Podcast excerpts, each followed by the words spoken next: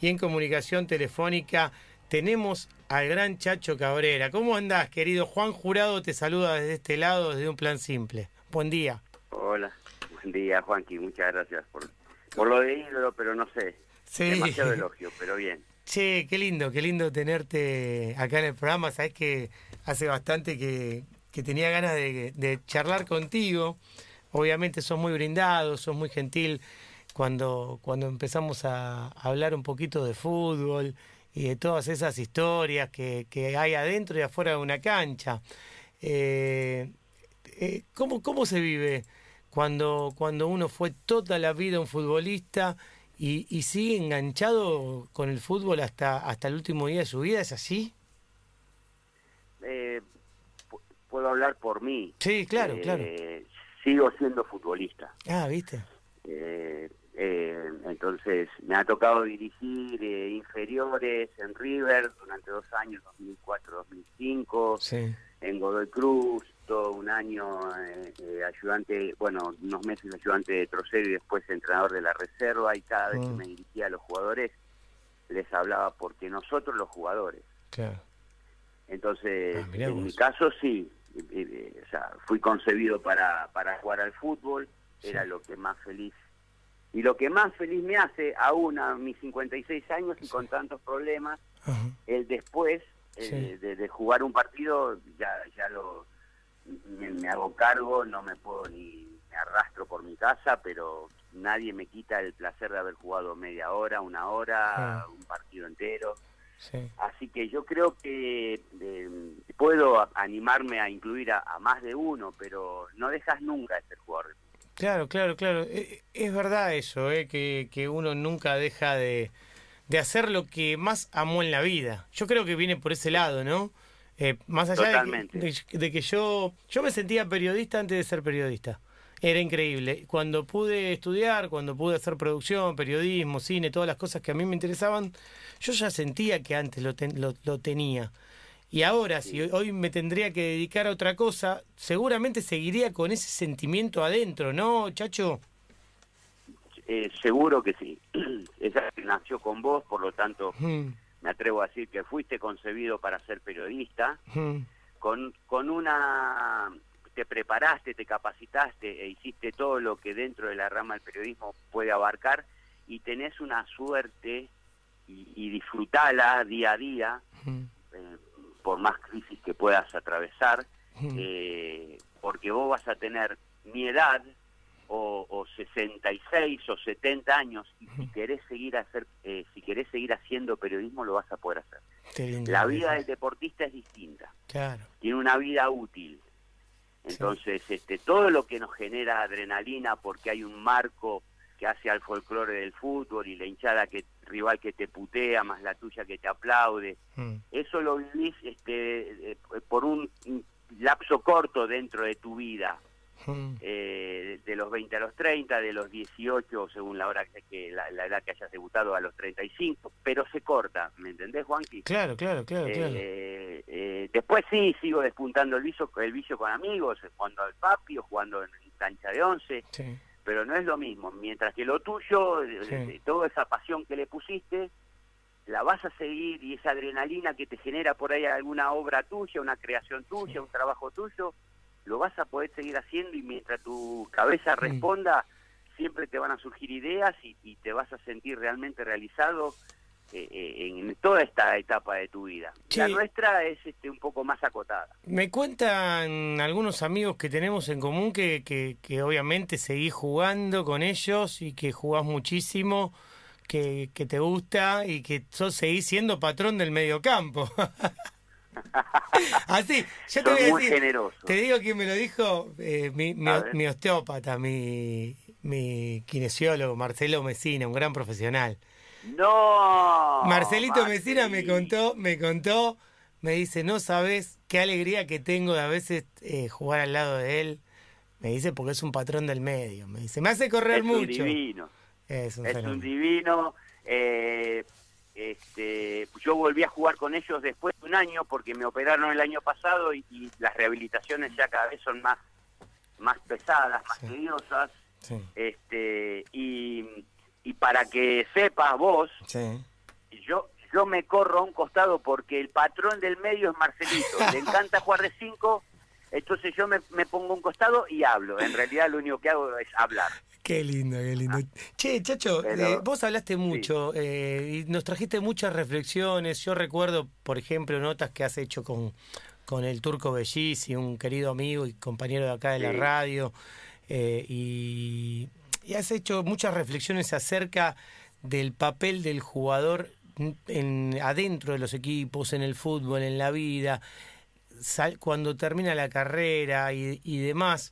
¿Cómo ves esta, esta nueva situación en donde los jugadores, por suerte, yo creo que por suerte, empiezan a tener más participación en las decisiones que se toman? ¿eh? Como por ejemplo, no sé, eh, decisiones de jugar un partido o no, decisiones que a veces eh, las tomaban los políticos o los dirigentes, ahora el jugador se planta. ¿Vos cómo lo ves y cómo eras? Bueno, nosotros, yo no sé, es muy difícil la lectura porque partamos de la base de que eh, el jugador de fútbol es eh, un empleado. se debe a una institución que te paga el sueldo, que te brinda todos los servicios y vos por supuesto que nada más lindo que ganar dinero haciendo lo que lo que más te gusta, pero sos empleado de, de, un club. Entonces, yo no sé hasta qué punto esto eh, tiene tiene validez. Vos te debes a tu a tu empresa, a tu patrón, a, tu jefe. Eh, no lo veo mal en el, eh, cuando cuando el jugador se hace escuchar. Mm. Eh, durante muchísimos años el jugador de fútbol no hablaba.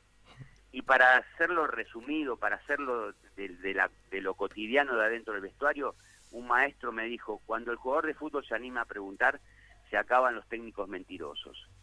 Y, el jugador de fútbol, ¿qué quiero decir con esto? Que, o sea, el, jugador ante, ante, la, ante la autoridad no se animaba a hablar. Claro o no se animaba a, no se animaba a, plantear un, problema. O pedir una, una, razón de por qué esto, por qué aquello, de paso para aprender. Entonces era era muy sumiso el jugador de fútbol. Eh, muchos lo asociaban a que y que querés ese jugador de fútbol, no estudió, no sé ¿Viste? Eh, a mí me, me, vuelve loco, me, me, me hace muy mal y siempre lo repudio, obviamente cuando con Seba Domínguez y todos los jugadores hicimos eh, esos libros que, de cuentos que escriben los jugadores, dijimos, no hay nada más horrible que traten al jugador de fútbol que para lo único que sirve es para jugar a la pelota. Dicen que no tiene nada en la cabeza. Son, pero tan tremendas las manifestaciones que hacen acerca de los jugadores de fútbol, acerca de los jugadores de fútbol, que, que la verdad que da vergüenza, que gente preparada, además, que ves en los medios opine así sobre los jugadores de fútbol que obviamente viven una vida que no tienen quizás la misma formación, la misma educación. Pero tampoco cerrarle el camino, se puede hacer de todo. Hay, hay muchos exjugadores que valen un montón para tenerlo laburando en los equipos, en todos lados. Pero además esa gente que hace ese juicio de valor, hay algo que es fundamental que se le escapa y que no lo considera. Mm. Todos somos inteligentes, mm. pero no de las mismas cosas. Entonces, eh, eh, vos jugás al fútbol por dos cuestiones. Mm. Una cuestión física, de aptitud física, de don, este, de genética, y la otra porque de la otra es cerebral. Porque no, o sea, y vos cuando tú jugás con tus amigos, en, algunos aspectos, en alguna lectura, en alguna acción de juego, juega más la inteligencia, la interpretación del juego que la habilidad. Entonces, pobre estas personas que se creen que se es inteligente solo aquel que, que hace primaria, secundaria y facultad. Claro. Eh, pero bueno, allá ellos, ¿entendés? Este, este es un deporte, es apasionante, es lindo, pero insisto, todos somos inteligentes, pero no de las mismas cosas. Así que el que hace ese juicio de valor, bueno, correrá por cuenta de él. Antes era mucho más eh, común, ahora, mm. eh, salvo quizás en, la intimidad de un entorno, eh, no es tan público, mm. ¿entendés? Sí, sí, sí, este, Yo una vez escuché un reportaje de Guillermo Vilas hace muchos años y no tuvo la mejor idea de decir, qué bárbaro los jugadores, qué mal que hablan. Mm. Bueno, ¿viste? Sí, sí, sí, me, eh, acuerdo de, esa, viste no no me no me parece porque yo o sea no no no me gusta nunca está bien de grande me ataba el pelo pero nunca me gustó una vincha y no por eso voy a decir juega al tenis tiene necesidad de ponerse una vincha y la institucionalizó sí, sí. ¿me entendés? entonces me quedo admirándote lo que llegás a imponer en vez de detenerme en lo menor para criticar. Sí, bueno, eh, hoy sobre todo con las redes sociales todos tenemos cosas que eh, si, si nos siguen, si nos hacen un seguimiento en las redes sociales de las cosas que decimos, de lo que nos desdecimos, de lo que nos equivocamos y demás, es como esos programas de televisión que te, que te buscan, viste, como el archivo. y, en algún momento, obviamente, uno se equivoca y uno se pone, eh, dice una frase desafortunada y todas esas situaciones. Pero es muy interesante. Empezaste, vos tuviste una carrera increíble la cantidad de equipos que ha jugado y lo importante de esos equipos. Yo creo que hoy no existe un, muchacho, un pibe que pueda tener un fichaje similar al del Chacho Cabrera. No, existe. Porque jugar eh, en esos equipos como River, Boca, Huracán, eh, Vélez, Argentino, no, eh, no, lo, no lo veo, no lo, no lo, no lo imagino. Eh, Sí, pero ¿sabes qué, Juan? Que si, si analizamos el, el, el por qué se dio así las cosas, no, no, no es muy difícil. ¿eh? ¿eh? yo hice inferiores en River, quedé libre en River y me fui a Huracán con mi pase. Claro. Podía haber sido Huracán como podía haber sido Chacarita, que en, ese momento también me llamaba por, a, mi casa por teléfono, Atlanta, que también me llamaba por teléfono a mi casa, y un club de Córdoba. Fue Huracán. Y bueno, creo que fue la, la, decisión a juzgar por lo que pasó después la más este hmm. o no bueno no lo vamos a ver a, saber pero era de primera división más o menos seguía estando ahí después nos compra Vélez al Turco García y a mí sí qué pareja esa ¿eh? Eh, sí, aparte lo adoro, hicimos una relación espectacular y por suerte perdura con el paso del tiempo. Eh, que también había otros clubes interesados, pero no había plata. Claro. Entonces, este, vos comprabas el diario y decía River va por Cabrera y García, eh, Boca va por García y Cabrera, eh, y así. Independiente quiere a, Cabrera pero no a García, eh, Racing quiere a García pero no a Cabrera. Era así. Entonces, eh, Huracán necesitaba dinero.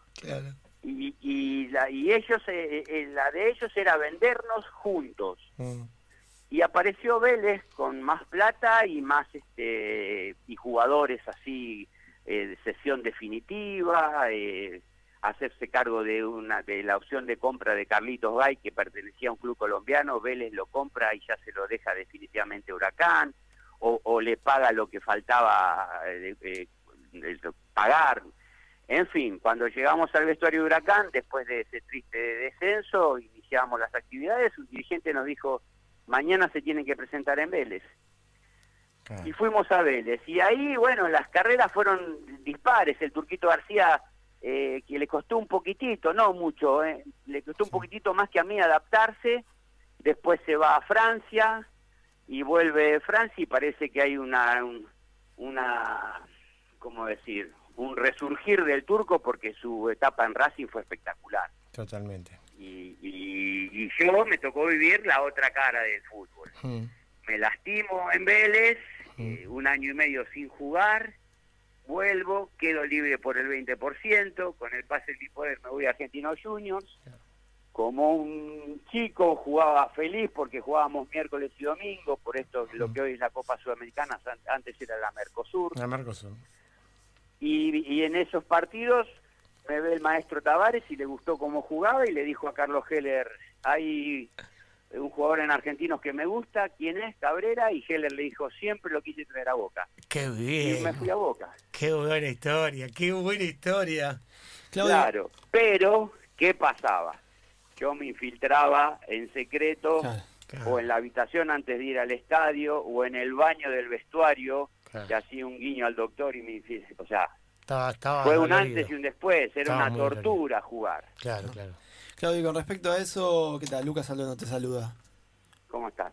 Con respecto a eso, este, tu historia también es una historia de superación, bastante Mm. este, de ejemplo, sobre todo para, para lo- los jugadores que también tuvieron alguna lesión, este, o para los que también nos lesionamos. Yo también me, me lesioné la rodilla en su momento y son momentos muy, muy feos este, esos para alguien que, bueno, que le gusta al fútbol. ¿Vos qué, qué mensaje le das para, para, bueno, para sobre todo para jugadores que nos están escuchando, futbolistas que, que sufrieron alguna, alguna lesión y están padeciendo ese momento que es un momento realmente este, no, no muy grato. Mm, Bueno, eh, primero te voy a corregir. Por ahí van de la mano esto que te voy a decir, pero eh, lo mío no fue una historia de superación, lo mío fue una historia de amor. Claro. Eh, totalmente. Eh, o sea, lo que a mí me genera el fútbol, lo, lo bien que me hace volver a mi casa después de haber parado tres pelotas y, y entregárselo a un compañero, hoy sigue siendo espectacular. Las sensaciones son este, únicas. Entonces, eh, a mí me movilizaba ese amor por la pelota, ese amor por, por, por jugar. Eh, yo no extrañaba eh, ni ovaciones ni, ni, ni, a- ni nada. O sea, yo quería jugar, era el tipo más feliz de la vida Jugando. entrando a la cancha. Yo en mis etapas de, de, de- de retorno, de recuperación, le pedí al entrenador, no no no hay problema, por- pero déjame jugar, eh, o déjeme, nunca tuteé a un entrenador, déjeme jugar en, en reserva, no me lleve al banco, déjeme jugar, así voy a ganando, voy ganando fútbol y no, y me ponía la ropa y jugaba con los chicos de reserva y era un chico más. Ahora, eh, vos me decís, eh, no me considero un ejemplo y qué puedo compartir con aquellos que transitan este lado que, que si bien existe, nadie está exento, este, ojalá no lo tuvieran que pasar, eh, es, o sea, en función de tus, de tu, no sé, prioridades, de tus sentimientos, que le des para adelante. Vos me decís, se rompió Gago, cuando yo estoy, suelo ir Sí. a ver a Vélez. Sí, sí. Pobre, no juega más. ¿Pero quién? ¿Por qué no juega más? Y, pero, se, ro- pero se va a volver a operar Claro. y va a volver a jugar sí. si el pibe, a- aunque tenga una actitud que parece, viste, soberbia, que, Sí. que por ahí no lo terminás de adorar por esa y ese, ese idioma gestual, ese comportamiento dentro de la cancha. Idioma gestual, qué El bien, qué bien. Qué bien que lo destacás, qué bien que lo destacás porque el es por pibe eso. ama el fútbol, Claro. Sí, sí. el chico Exacto. ama el fútbol y por más allí, por, porque no- por supuesto que, que son eh, elementos que te dan polenta, que tu hijo no te vio jugar al fútbol, papá, te voy a volver, listo, pero lo hace por él, vos volvés por vos, vos no vas a un lugar, por más que tus hijos lo, lo pidan, Mm. hacemos sacrificios por nuestros hijos, Sí. pero no son el, el motor ni, ni no son el causal, Sí. vos vos terminás concretando algo que coincide con necesidades de tus hijos porque vos también las querés, Claro. ¿entendés? Por supuesto, contra la ley de la física no se puede, pero a mí me preguntaban, ¿qué le dirías a Gago? Que se vuelva a operar. Claro. ¿Cómo? Que se vuelva a operar. Y que siga. ¿entendés? Y que siga, y que él deje el fútbol cuando él quiera, porque, o sea, co- como si hay que, eh, parece atrevido y Sí. ustedes lo van a interpretar porque les gusta esto y, Sí, sí, sí, obvio, y aman con el respeto, fútbol. lo amamos. Eh, no, digo, eh, no, no tenemos que dejar que el fútbol nos deje. Si sabemos que esto es limitado, bueno, Claro. vamos, dejémoslo nosotros al fútbol. Claro. Después existe el fútbol recreativo, el con amigos, el, el- Hay de el, todo. ¿viste? el Hay una vida. con el asado. ¿Sabés que, Sí, claro. ¿Sabés que Claudio y yo estamos hablando con el Chacho Cabrera, que, que la verdad que es un placer enorme, por, por- no solo por el respeto y el cariño que le tengo, sino también porque siempre se dan este tipo de charlas abiertas. Yo hay algo que valoro mucho de vos, que vos hablaste sin tabúes en los momentos que hay que hablar sin tabúes. Acá hay temas, como por ejemplo, te puedo nombrar, eh, las enfermedades que son realmente jodidas, como el cáncer, eh, las enfermedades eh, de infecciones y demás, le cuesta a la gente hablar de eso, ¿viste? Y también, si hay algo que le cuesta hablar a la gente es acerca de la depresión. Y a mí me da mucho miedo que no se hable con el corazón abierto acerca de la depresión, porque a veces te encuentras con un amigo, con un familiar, con un niño, con un anciano, que está pasando un momento malo, que está pasando un momento triste, y es depresión. y a veces se minimiza, che, no, está medio bajoneado. No, no, no, es una enfermedad.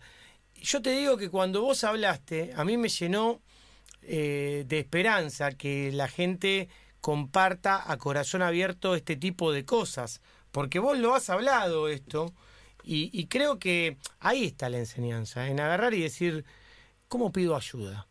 ¿Cómo, eh, ¿Qué hago si a mí me pasa esto o si a un familiar mío le pasa algo semejante? ¿No, chacho? Sí, y es tomar conciencia. Eh, convengamos que, eh, y esta era moderna, y ustedes que son jóvenes, está bueno que, uno tenga la valentía para, para, para poder difundir o, o, compartir situaciones de vida que le tocó vivir y a alguien que se haga eco de eso por ahí que le pueda servir. Imagínate que eh, mi padre tiene 82 años, mi mamá falleció ya, ¿no? Eh, yo no le puedo hablar a mi papá, que laburó desde los 7 años, ellos no entendían de depresiones. Ajá. ¿entendés? Nuestros padres no entendían de depresión. Sí, sí, sí. Eh, había que trabajar, había necesidades que, la familia exigía, eh, bueno, en fin. A mí me tocó esto y a mí me llevó a, que se despertara esta, esta enfermedad eh, que tiene muchos de patrones genéticos, ¿eh? O sea, evidentemente por ahí no mi papá te lo puedo afirmar, pero quizás mi mamá sí tenía este, eh, tendencia a, depresión. Hay, hay, que, hay que investigar muchísimo eso. Sí, claro, sí, sí. Pero bueno, por eso siempre los eh, profesionales, nosotros siempre cada vez que hay una duda llamamos a los profesionales y, y, escuchamos las historias de vida de la gente, ¿no? Nadie elige de deprimirse. no es algo, o sea, no es que ah, o este se da el lujo de deprimirse. No, no tienen ni idea. No tienen ni idea. Ni idea. y es una vergüenza a veces cómo se, che, viste, se minimiza. se minimiza, se minimiza, se pone en un, en un contexto que, que, que realmente, viste, decís, no, viene uno y te dice, che, hace deporte, que con eso se te va. Che, hace esto. No, es una enfermedad. Una enfermedad como cualquier otra. No hay que tenerle vergüenza a las enfermedades. Y menos a las enfermedades de origen emocional. ¿eh? Porque yo también tengo muchos amigos. También, Ponele voluntad, no. Tengo muchos amigos también que tienen un coraje. No soluciona solo con eso. Un coraje tremendo que han dicho algún día frente a un grupo de personas, che, tengo problemas con adicciones. Che, soy adicto me siento adelante de una persona, lo acepto. Y, bueno, de esa misma manera yo encuentro mucho coraje en esas personas. También eh, no hay que minimizar que es una enfermedad también del índole emocional, ¿no? Que tiene cuatro patas, obviamente, la, la, parte psíquica, la parte física, la parte emocional, la parte espiritual. Ahí está todo eso, Claudio. Está todo eso. cuando yo fui eh, recomendado por un amigo que es psicólogo y que siempre respetó esa postura mía de pelearla, pelearla, pelearla, hasta que un día lo llamé y le dije, no puedo más. Bueno, yo nunca te iba a decir nada, me dice, chachito, te voy a recomendar un psiquiatra. Fui a un psiquiatra y, me dice, mira, el que viene con una, el, que va al médico clínico y tiene un, tiene hepatitis, lo medican para que le curen el hígado el que tiene problemas coronarios le medican con pastilla para que su corazón funcione mejor. El que tiene problemas de depresión, yo tengo, o sea, te tengo que dar medicación que va a la cabeza. Hay un desfasaje, en fin. Lo, loco de esto, o lo interesante es, a mí me operaron 18 veces. Yo siendo jugador profesional me operé 12 eh, veces. Nunca, nunca, cada vez que entraba al quirófano de esas 12 veces, y era jugador profesional, jamás pasó por mi cabeza, no quiero vivir más, me quiero matar. Mientras que cuando se despierta esta situación en mi cabeza, eh, no tenía ganas de, ni de despertarme. Entonces, eh, no es una cosa para tomar así muy a, la ligera, eh, pero eh, se, se trata, se cura con medicación, es, son procesos largos, por supuesto que la voluntad, de son todos esos componentes que... pero que se supone que vos los tenés, o sea, vos no vas a desarrollar la voluntad porque te tocó, o sea, ¿cuántos ejemplos tenemos de gente que, que superó cáncer? ¿Eh? O sea, vos decís, ¿qué fuerza de voluntad? La tuvo siempre, Mm. la tenemos, pero situaciones límites nos las hacen poner de manifiesto o las seguimos teniendo bien reposo. Todos somos totalmente eh, eh, héroes de estas historias, podemos ser héroes, porque no es que no nos va, tenemos orgullo, amor propio, viste, son desafíos, es decir, bueno, la puta, pero lo que pasa es que un cáncer es desafío, viste, si te morís o te salvás. La, Sí, la depresión, salvo que intentes cosas locas, como las he pensado mil veces, y cuando aquellos que te han tenido acceso a leer prospectos de, de- de medicación psiquiátrica, te, reca- te- hay, hay observaciones en las que no puede desconocer ningún familiar directo. Que vos estás bajo ese tratamiento, porque Sí, aquel que tiene tendencias suicidas las multiplica. Claramente, claramente, claramente. Y ¿Eh? es, es muy Entonces, es muy importante, la que- verdad que, que yo lo valoro mucho, ¿eh? que se hable de esto en los medios, que se hable en las radios, en los canales, eh, en los diarios, con tantas cosas que, que tiene el fútbol y con tantas historias que hay, a veces nos quedamos solamente en discutir eh, cosas que no tienen trascendencia. Y estas son las verdaderas que tienen trascendencia, sobre todo para contarle a los pibes y a los futuros jugadores y a los mismos jugadores que pueden estar pasando. Y esto lo podemos llevar a todos los deportes, ¿eh? a todos los atletas. Sí, sí, yo creo igual que, o sea, hoy en día están más encima del jugador, hay... A nosotros no nos preparaban para el día después. Claro. Y si después, y si vos encima tenés el agravante que te, que te aleja de la profesión, una lesión, y la pucha, decir, yo tuve muchísimas charlas con el Chapa Suñé cuando yo estuve en Boca. Sí. Y él se abrió conmigo y, y era apasionante. Te ju- les juro que lo compartiría con ustedes, pero no puedo porque si no lo... Sí. O sea, eh, No, entiendo, entiendo, Pero- entiendo. Pero un pero día, un día te venís Claro. acá a la radio, un día te venís acá a la radio porque yo esas historias son las que nos gustan, son las que nos apasionan, son las historias que buscamos. Creo que también estamos un poco en el periodismo para, para abrir el corazón y a- hablar de estas historias. La gente se siente muy identificada cada vez que un jugador o que cualquier eh, interlocutor habla con el corazón abierto. Es diferente. Uno lo escucha al aire y sabe que es diferente, que no tiene un case puesto, que puede ayudar. A mí me encanta que estés hoy acá y, y la verdad que te agradezco que me hayas atendido, que, que, que- que compartas un, un poquitito de tu domingo a la mañana con nosotros.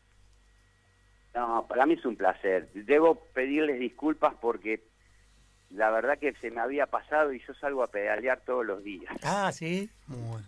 Y, y me llamó la chica de Sí, producción. Jimena, Jimena, sí, sí, sí, te- estaba pedaleando. Me dijo, estoy terminando, está terminando de pedalear, eh, porque bueno, nosotros está- habíamos pautado la nota más o menos para las 11. Claro. Y esperamos que Se me termine. pasó, Juan, no, pero te pido mil disculpas. no pasa nada, porque los programas se van armando en el aire, chacho, es así. Eh, quédate tranquilo que los programas se van armando en el aire. Eh, estuvimos hablando con una médica, con, con este tema obviamente que nos compete a todos, que es el coronavirus, y, y vamos cambiando los horarios y las músicas y todo eso. Lo que te mando es un gran abrazo. Eh, los voy a ir a ver jugar a vos, a Marcelo Mesina, a toda esa banda dentro de poco. ¿eh? Me, eh, me Oh, aparezco por ahí y, y los voy a ir a ver jugar, que, que te quiero dar un gran abrazo, amigo. Ven- Venite con el bolso que te hacemos jugar. Y bueno, un ratito voy a entrar, ¿eh? Qué bueno, ¿eh? Y sí. Y te digo que estoy, estoy para, para 20 minutos estoy. Y acordate, zurdo, bien adelante. Sí, teniendo el pase tuyo voy a estar tranquilo para, para llevarla ahí arriba. Abrazo, chacho, grande. Un, un abrazo, un beso para todos ahí en, en- el estudio. Qué grande, qué fenómeno, ¿eh? Claudio, el chacho Cabrera.